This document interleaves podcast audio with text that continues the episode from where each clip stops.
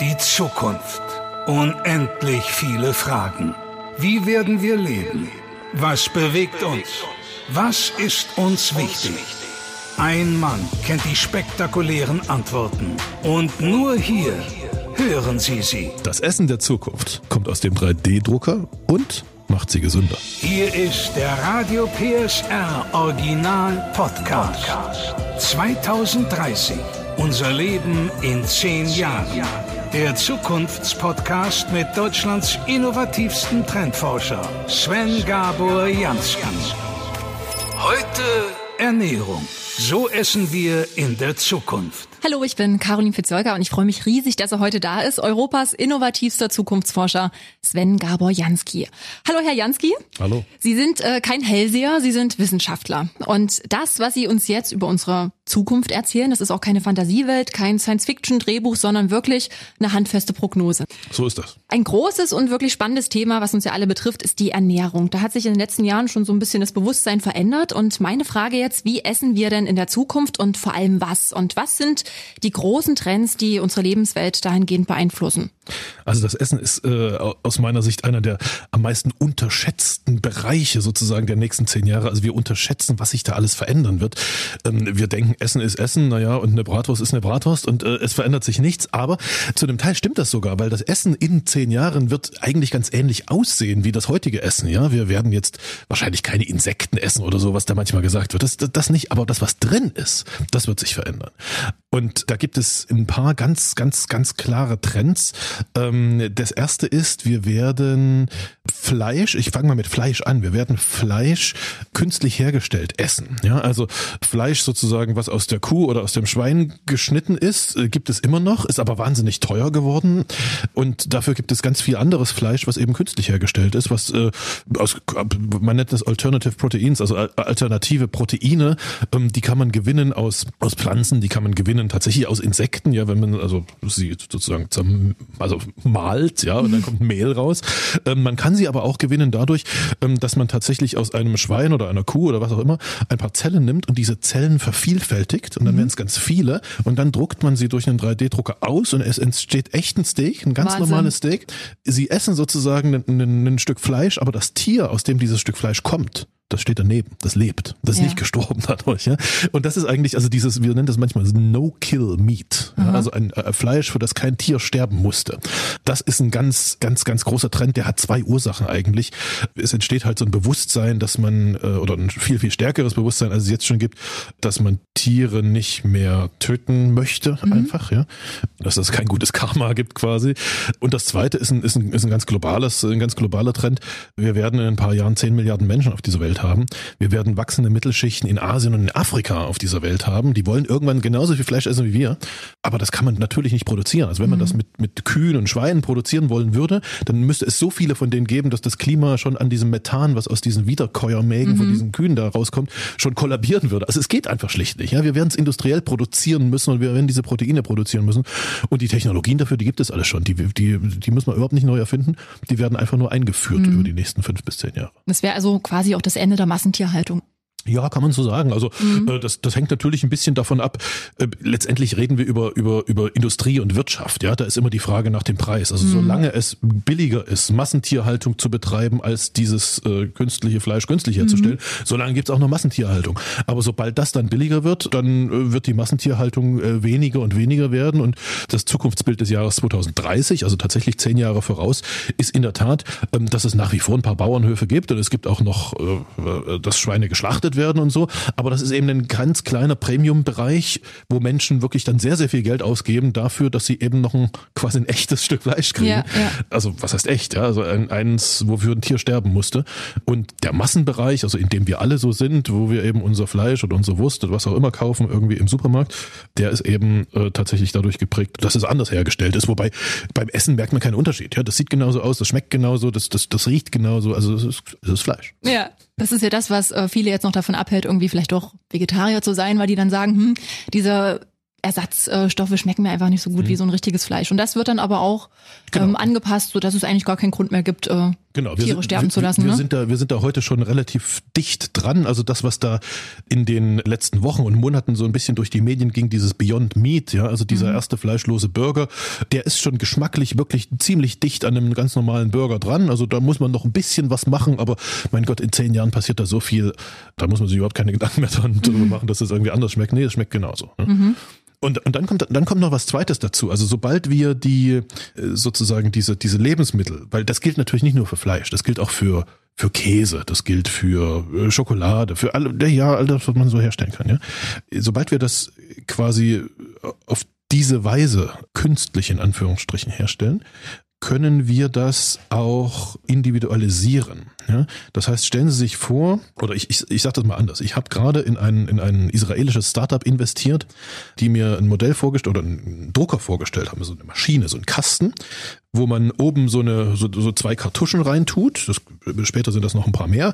Und in diesen Kartuschen ist sozusagen, naja, das Rohmaterial, wenn man so will. Und dann wird das ausgedruckt. Ja? Und am Ende, es dauert sechs Minuten, dieser Druckvorgang. Am Ende ist da ein Steak gedruckt. Und das ist im Augenblick ist das noch in der Universität, also in, in, in Tel Aviv, in der, in der Universität in Tel Aviv, in so einem Labor. In zwei Jahren planen die das in Restaurants zu bringen und in, sie sagen, vier bis fünf Jahren in Küchen. Das ist sozusagen die nächste Generation der Mikrowelle, wenn man so will. Ja?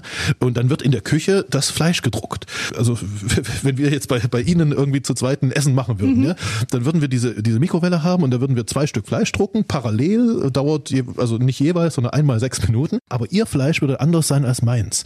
Weil wir würden bestimmen können oder wir würden sagen können, okay, in mein Fleisch, ich fühle mich gerade ein bisschen krank, ich brauche irgendwie Vitamine oder ich brauche bestimmten Bakterienzeug in meinem. Körper.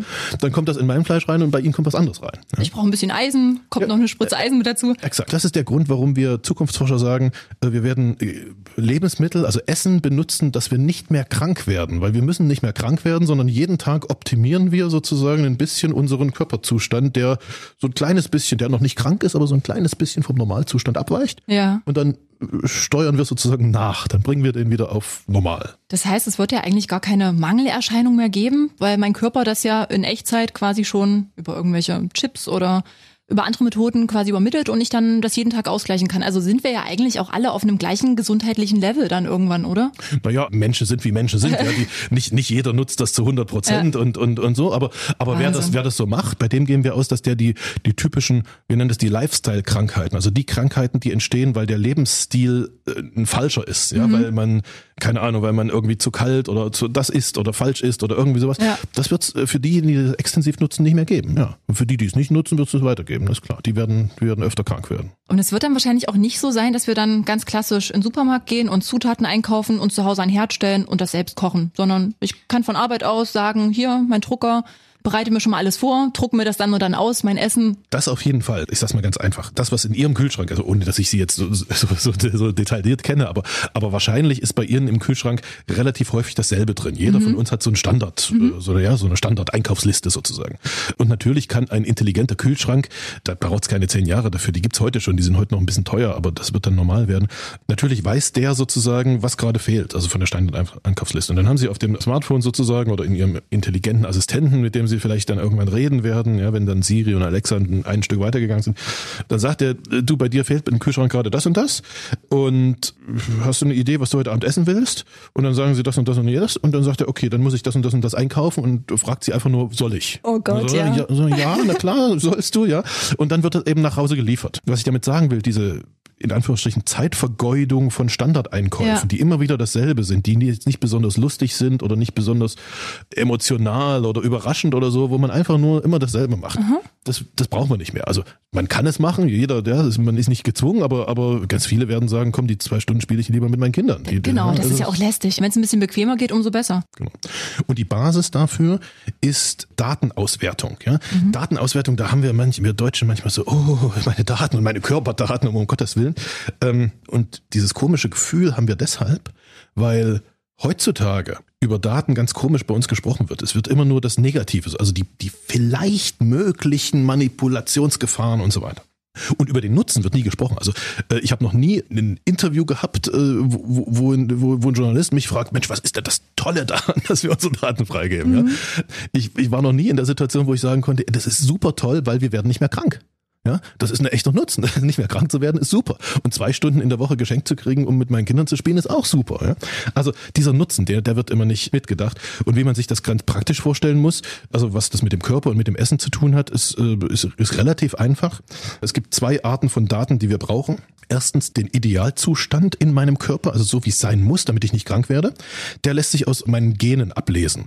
Es gibt heute schon Gentests, also in China für 30 Euro, äh, bei uns in Europa kostet das noch 1000 Euro, wo ich einen kompletten Gentest individuell nur ich äh, machen kann und daraus die, die Information kriege, äh, was ist der Idealzustand. Ja? Also wie ist der Bakterienmix in meinem Magen-Darm-Bereich und, und all die anderen Dinge.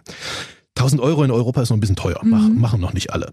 Die Prognose ist, es dauert zwei bis drei Jahre, bis es unter 100 Dollar kostet. Also können wir den Euro umrechnen, unter 100 Euro. Und dann ist das was, was Krankenkassen bezahlen können. Mhm. Für, für jeden. Ja?